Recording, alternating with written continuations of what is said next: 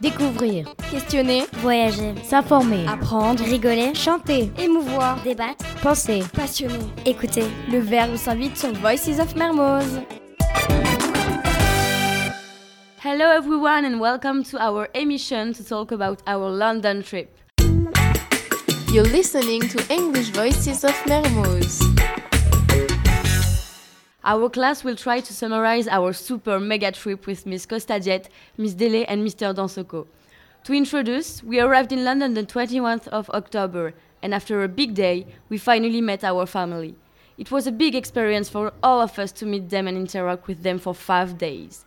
We had the chance to visit a lot of museums, places, and of course to make a, a lot of shopping. To make you envious, we are going to present our work because it wasn't a holiday for us.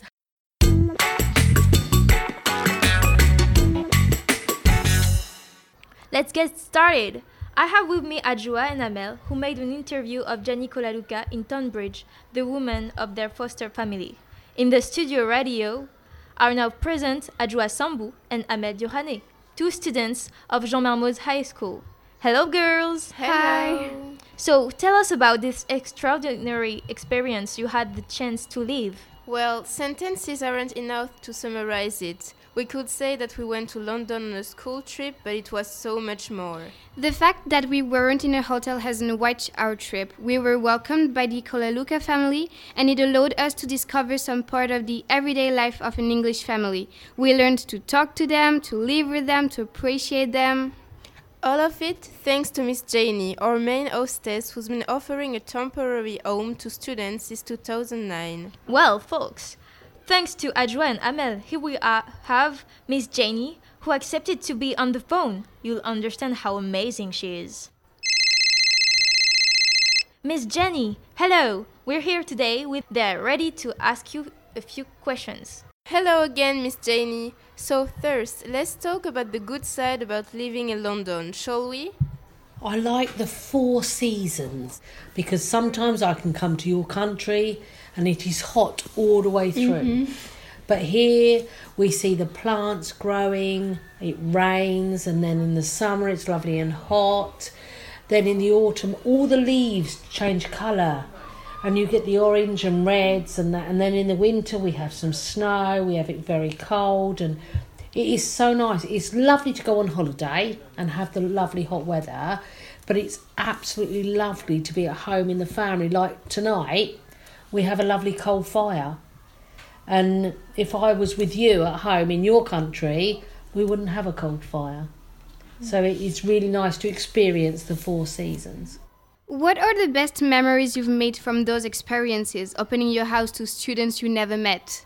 It is each time we have a group of students you get to know them you chat with them and you really create a bond. And sometimes you go on facebook social media you keep in contact they come back to you another time that they come over here or you just send them photos of what you're doing with your family and they send photos back.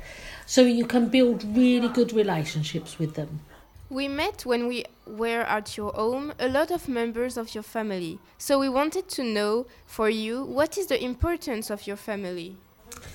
Um, we are a very, very close family, a large family. Then on Boxing Night, the family all come here with their partners, with their children, and the great grandchildren. All come here, and we spend the whole evening from four o'clock till ten o'clock, just us as a family, spending a very festive time together. For me, family are very, very mm. important. Mm.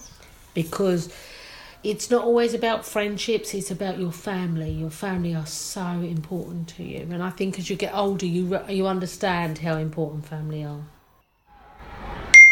Girls, sorry to interrupt you, but an auditor just wrote on Twitter with the hashtag Asks Jenny a question. He really wants to know if Miss Jenny did always have great experiences with students.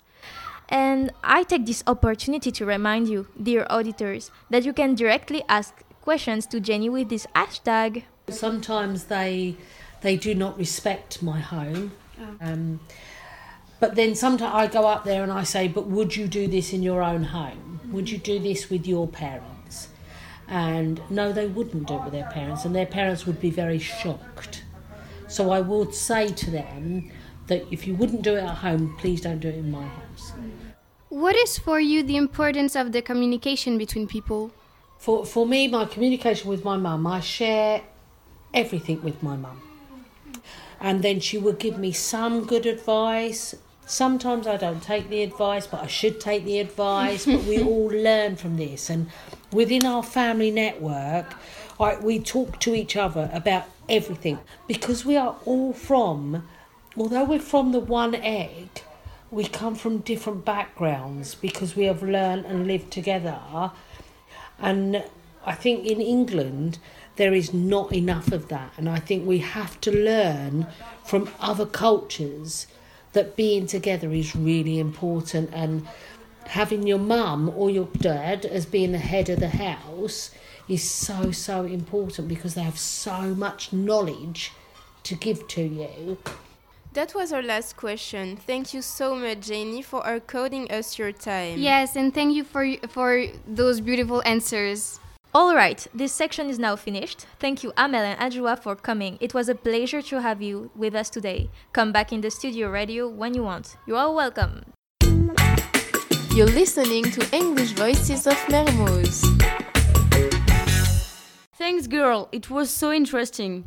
We went to London, but we, as future students, couldn't go without going to Cambridge. So we did!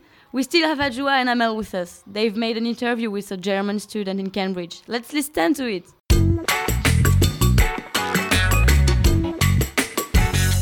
Welcome back and let's listen to Amel and Adjoa. Hello, Emma.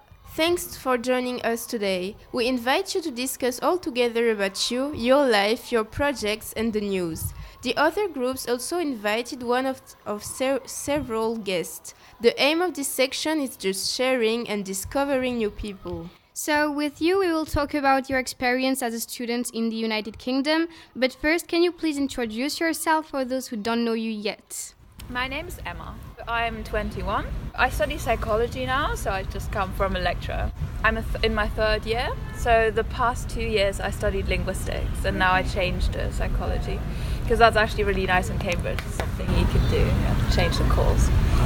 Um, yeah, and I live here in a house which is owned by my college, so I don't live in college directly and my college is St John's. The little free time I get when I'm not writing essays, I row, and sometimes I do some things for the theatre. And why did you choose to come to Cambridge for your studies? What attracts you? I, I mean, I knew the place before, like Cambridge as a city, yeah. and had some friends here, and I always thought it was really um, really nice because there are so many interesting people around. Like all the students I age, they have very different. They all study different fields, and you get to know loads of people doing different subjects. So it's very, very interesting to have conversations with everyone. We get one last question. What is your opinion as a foreign student about the Brexit? And we thought it will be interesting to know what a young adult think about this subject. I mean, the thing is, I'm not from here, so I'm German. Mm-hmm. And so obviously, I think it's very bad because it might actually bring disadvantages for me mm-hmm. in terms of immigration. Mm-hmm. I might have to get uh, come with a passport or mm-hmm. fill in documents or whatever. Like we don't know what's to come in that area yet, right? And I think it was a very um, bad decision to happen. But I mean, many like political coincidences led to, and I think that the result would be very different if the people asked again now for several reasons. And here in Cambridge, you don't really see many people who have actually voted for Brexit because it's all like the young liberal crowd who who were against it. Mm-hmm. Um, so maybe my my opinion is like influenced by that. Thank you so much for coming. We are future students, will be at your place in not a long time, and I'm sure that your presence today has helped some of us who hesitated to do their studies in England. You're listening to English Voices of Mermoz. Now we have to let the word to another group. Thank you again. Découvrir, questionner, voyager, s'informer, apprendre, rigoler, chanter, émouvoir, débattre, penser, passionner, écouter. Le verbe s'invite sur Voices of Mermoz.